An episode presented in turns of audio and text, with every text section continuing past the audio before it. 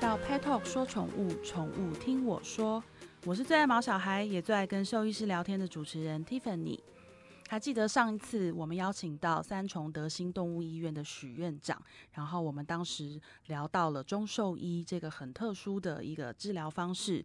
那还记得我上次说我们可能要分八集才讲得完吗？因为中医实在是非常奥妙，所以我们很快的第二集就来了。因为我自己也有太多想要了解的地方。那呃。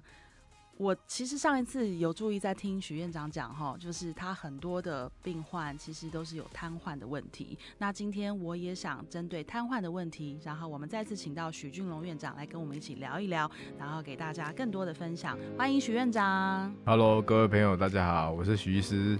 哎，许医师，我发现我不知道是因为中兽医在最近的几年的崛起，然后让很多就是因为你知道瘫。我瘫痪不是一个一时半会可以好的，嗯，对。那也很多人就是像譬如说我，我我有个朋友就遇到他有一只十六岁的拉布拉多，嗯，他已经没有办法再让他去开刀了，那就是寻寻求中兽医的治疗。我不知道是不是因为就是这些年中兽医的崛起，让我发现好多狗瘫痪哦，怎么会有这么多的狗瘫痪啊？到底发生什么事？可以请徐医师跟我们讲一下吗？呃，其实。这个中兽医啊，它在古代就有了啦，只是说，嗯，比较没有那么明显的受欢迎。那在台湾其实也也是有了，只是不多。我觉得不是不受欢迎吧，是这学习太难了。我上次听你讲，我整个都要昏倒了。我想说，这哎、欸，这不止国语要好，数学要好，那耐心要好，要好，对，然后领悟力也要好，然后那个触感也要好。我觉得这太难了吧？对，对啊。但像像学中收益这个啊，我们我我拿到的那个认证啊，是在美国，但是它是在那个西元一九九几年就已经有了。嗯，对。那那我们现在来提到瘫痪嘛？对。瘫痪通常呃，它造成的原因就是因为它的神经受损。嗯。那主要就是脊椎嘛，对，那那造成这个原因呢、啊，通常就是我们常听到的椎间盘突出，对，那或是车祸意外造成撞击，然后椎脊椎骨骨折，再来就是肿瘤压迫到神经，对，有可能压迫到脊神经，有可能压迫到脑袋，然后就造成了瘫痪。那那这个有文献表示，瘫痪呢，在全世界的狗，它占了两趴。也就是两个 percent，这样算高吗？算高啊！假设全世界有一亿只的狗，哦，那就有两百万只的狗有瘫痪。哦。那两百万只的狗里面呢，尤其是腊肠，它是占了二十五 percent。他们是因为先天的体型的关系。对啊，因为他腰椎比较长，脚也比较短，所以他腰椎就会容易变成嗯有一个凹形。对，就会容易把那个椎间盘挤挤压，然后就会往脊髓腔那边凸出来。所以其实对大腊肠来说，就是很多腊肠就是他们因为天生的就是姿势不良，这叫先天姿势不良吗？嗯，也不能说姿势不良啦，有就是他就长那样，他就长那样，对，他就是先天的，就是没办法，这是他的命。那到一定年纪之后，这些问题因为长期的压迫，对，就容易发生了。对。那文献会表示一些资料哈，譬如说，我们有看到，呃，有一些统计数据啊，全世界有两 percent 的狗会有这个瘫痪的问题，不管品种，不管年龄，哦，然后那个腊肠犬就占了二十五 percent。哦，对，他们先天体型的问题，对，他们就是腰椎比较长，然后肢体呃手脚比较短，所以它那个。那个脊椎就很容易呈现一个凹字形，嗯，对，那凹字形就会容易把那个椎间盘挤挤压，然后它就会往脊髓腔里面凸出来，就会压迫到脊椎，嗯。难怪，就是像我有认识一些腊肠饲主，他们抱他们狗狗的方式，其实都是有练过的。是，对，而且其实我认识好多腊肠饲主，他们都特别小心。那其实我觉得现在是很多饲主也很棒，就是他们都已经借由像我们 Pet Talk 这种平台，还有很多很多兽医师愿意出来，就是分享这些知识，他们的观念越来越好。所以像呃，我我其实可以想象腊肠它的体型就是一种很容易受伤犬种，那真的也是要就是饲主特别小心吼。是的。其他还有一些犬种也很容易好发哦，嗯、譬如说巴吉度、柯基、嗯，杜宾、北京狗、嗯，法斗、迷你贵宾，还有米格鲁这些有养这些这些品种的家长们，可能也要特别注意。哎、欸，其实我刚刚前面听到像八吉度啊、柯基啊，就是这种腿短短的，我大概可以理解为什么，因为大家逻辑就跟腊肠是一样。可是像杜宾跟米格鲁，他们他们的问题是什么？为什么特别容易？这这个就是品种的问题啊，哦、就是这个品种它就是，譬如说它比较容易有嗯长在发育过程中，它脊椎就比较容易有畸形的问题。哦，所以也是家里有这种犬种的，就是饲主也要特别小心。对，对。那呃，我们刚刚讲，就是一旦瘫痪了，兽医师来到中兽医，你能够做怎么样的治疗呢？可以哦，但是通常动物。瘫痪来我们医院，我们会先依照他的症状来分级。那我们在这边、哦、也是有不同层级的状况，对不对？对，我们在这边也会先讲一些比较呃浅显易懂的的的症状区分方法来，来来教各位家长。哦，我们瘫痪有分五级，哦、一一二级动物就是还能走，对，那三到五级动物就不能走了。哦。对，然后呢，一到三级动物还可以自己排尿。对，第四级、第五级动物就是它无法控制自己什么时候要尿尿，什么时候不想尿。我们家小的时候就有一只狗狗，它到它十五岁的时候，它后来也是就瘫痪了，对然后它它就没有办法再去尿尿，它都必须包尿布。对，所以这个算是第几级？这个就是他无法控制尿尿，这个可能是四到五级。哦，好辛苦哦。对，那再来最严重是第五级。我们怎么看第五级？第五级跟第四级的差别就是第五级，我们压他的后肢那个蹼啊，哦，它是没有疼痛的感觉，也就是完全没感觉。对，它一般有疼痛的话，它就会缩脚。对，那第五集你捏它，它就完全没有感觉，这个是第五集。对，这个最严重。哎、欸，可是我听说啊，因为我我真的我们 Pet Talk 就是长期都跟很多的饲主跟各种的，就是疾病啊、宠物疾病啊，很多饲主跟我们做讨论。我真的有听说好几个案例是，他已经是五级瘫痪，就像许院长你刚刚讲的，就是他已经都没有感觉啊，然后长期的大小便失禁。可是他后来透过中医的针灸治疗，他能够站起来耶。在临床上这样的案例是真的有吗？甚至多吗？其实啊。嗯，你等级越高，还有你病程时间越久，嗯、它的治愈率就越低。嗯，所以通常我们会建议，要有发现啊，就是尽尽早就医会比较好。哦，就是有这样子的，你你感觉他可能有一点这样子的症状的的的时候，对，那我们可能会稍微提一下，假如说有有遇到这些状况，我们要怎么处理？对，哦，譬如说我们以第一集来说，他还能走，那我们。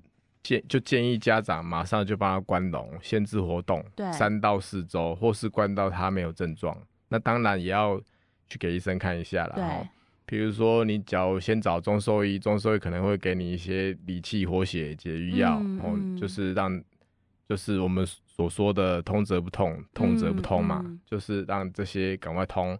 那西医可能会给一些呃神经消炎药，嗯、这样子。嗯、那假如说，哎、欸，我们遇到它稍微有一点薄了，但还能走，这个就算第二级。对，那这个可能就会有可能要考虑住院的治疗。嗯、哦，那那假如说不住院，那限制活动就一定要。对，那当然也是要去看医生会比较好啦。哦，那再来，呃，等级比较高一点，譬如说我们到了第三级，他还能排尿，自己控制排尿。对，哦，那第四级是无法排尿嘛？这个。这这些等级最好就是立即就医会比较好，它会提高治愈率。那这个在西医方面呢、啊，可能就是一样神经神经的消炎药嘛，然后可以考虑做外科手术。那中医的方法就是就是针灸，或是加上电针、雷射，然后再加中药治疗。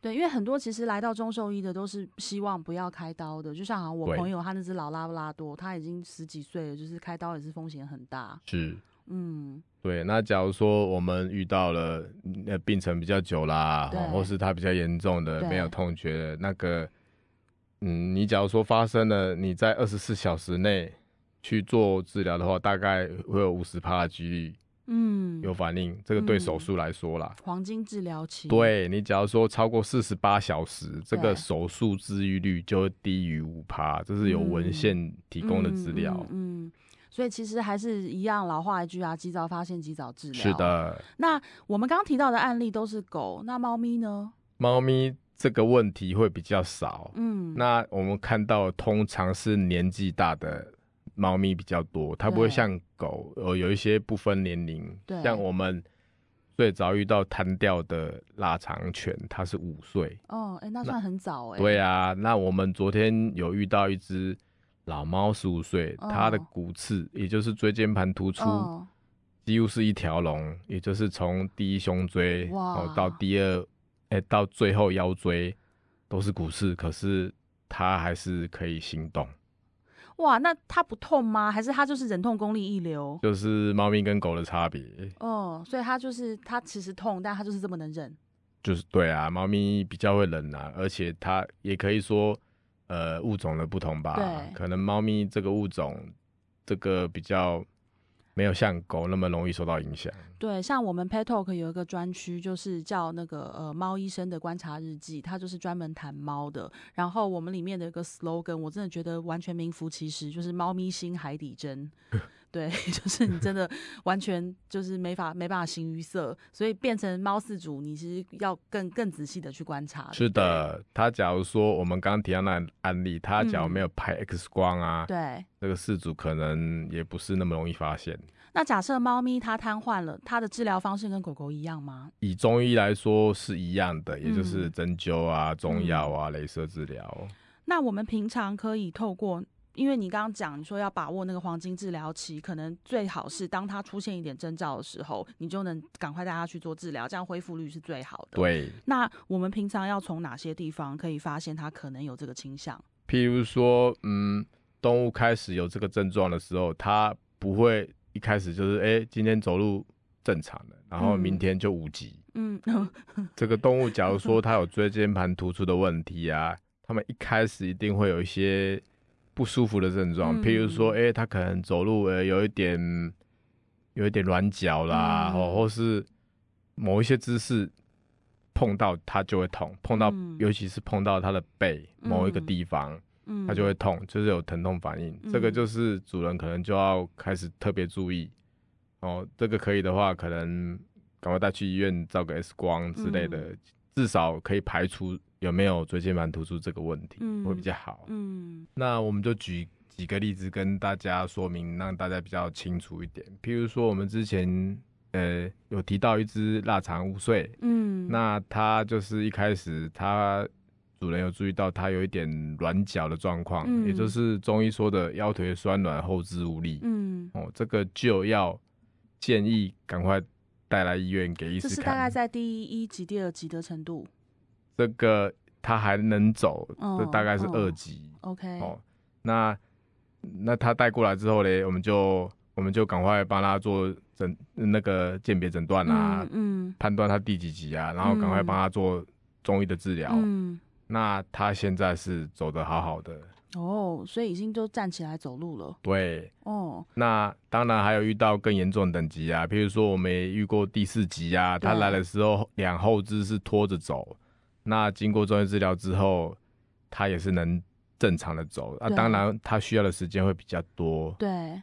不过呢，这个医疗它不是万能的。对。我们也有遇到比较困难的例子，譬如说有一只，当然也是腊肠，它两年前瘫痪过，我们把它治疗好了。那时候等级比较低，大概是二级左右。对。那这一次回来，它是五级，也就是说，它后肢我们用。止血钳夹他的蹼，他也没有疼痛反应。哇，他在多长的时间从二级变成五级啊？两到三年。哦。他中间是没有保养啦，我们建议是要保养，限制活动。对，因为他毕竟就已经受过伤了嘛。对，然后他的诱发原因是因为家里又养了另外一只宠物，他疯狂的跟那只宠物玩，天，跑来跑去，跳来跳去，结果就发生了。所以其实已经受伤的毛小孩，我们真的也要特别关心他，跟特别就是要保护他，对不对？对，就是我们刚刚说的，他有受伤过，有发生过，我们就要要特别的注意他的行为。比如说，我们刚刚有提到，不要两脚站，不要跳上跳下，不要上下楼梯，这个真的是很重要。那有没有就是怎么怎么治疗、怎么针灸，他就是没有办法恢复的案例？一定有，有啊，就像我们刚刚提到那个五级啊，他现在没有，他一开始来没有深层痛觉，他现在已经有深层痛觉，脚会说了，可是。他现在还不能走，对，他已经治疗了大概两个月了。哇！可是，在这个治疗的过程当中，至少我觉得第一个也是，呃，我们大家都会有有一点希望嘛，希望他能够变好。我觉得一方面也是对于止痛也应该有很大的帮助吧。是啊，这个就是他刚来的时候，他的背很痛，但是两脚没有办法感觉到痛。对，那现在是背不痛，对，两脚会感觉到痛，会缩喽。对。所以这都是，这其实也都是治疗的成果。是的。那我们要平常注意什么事情可以预防这些情况的发生？譬如说，嗯，现在我们的给宠物饮食越来越好。对。那我们第一点也是最重要一点，就是要开始控制饮食跟体重。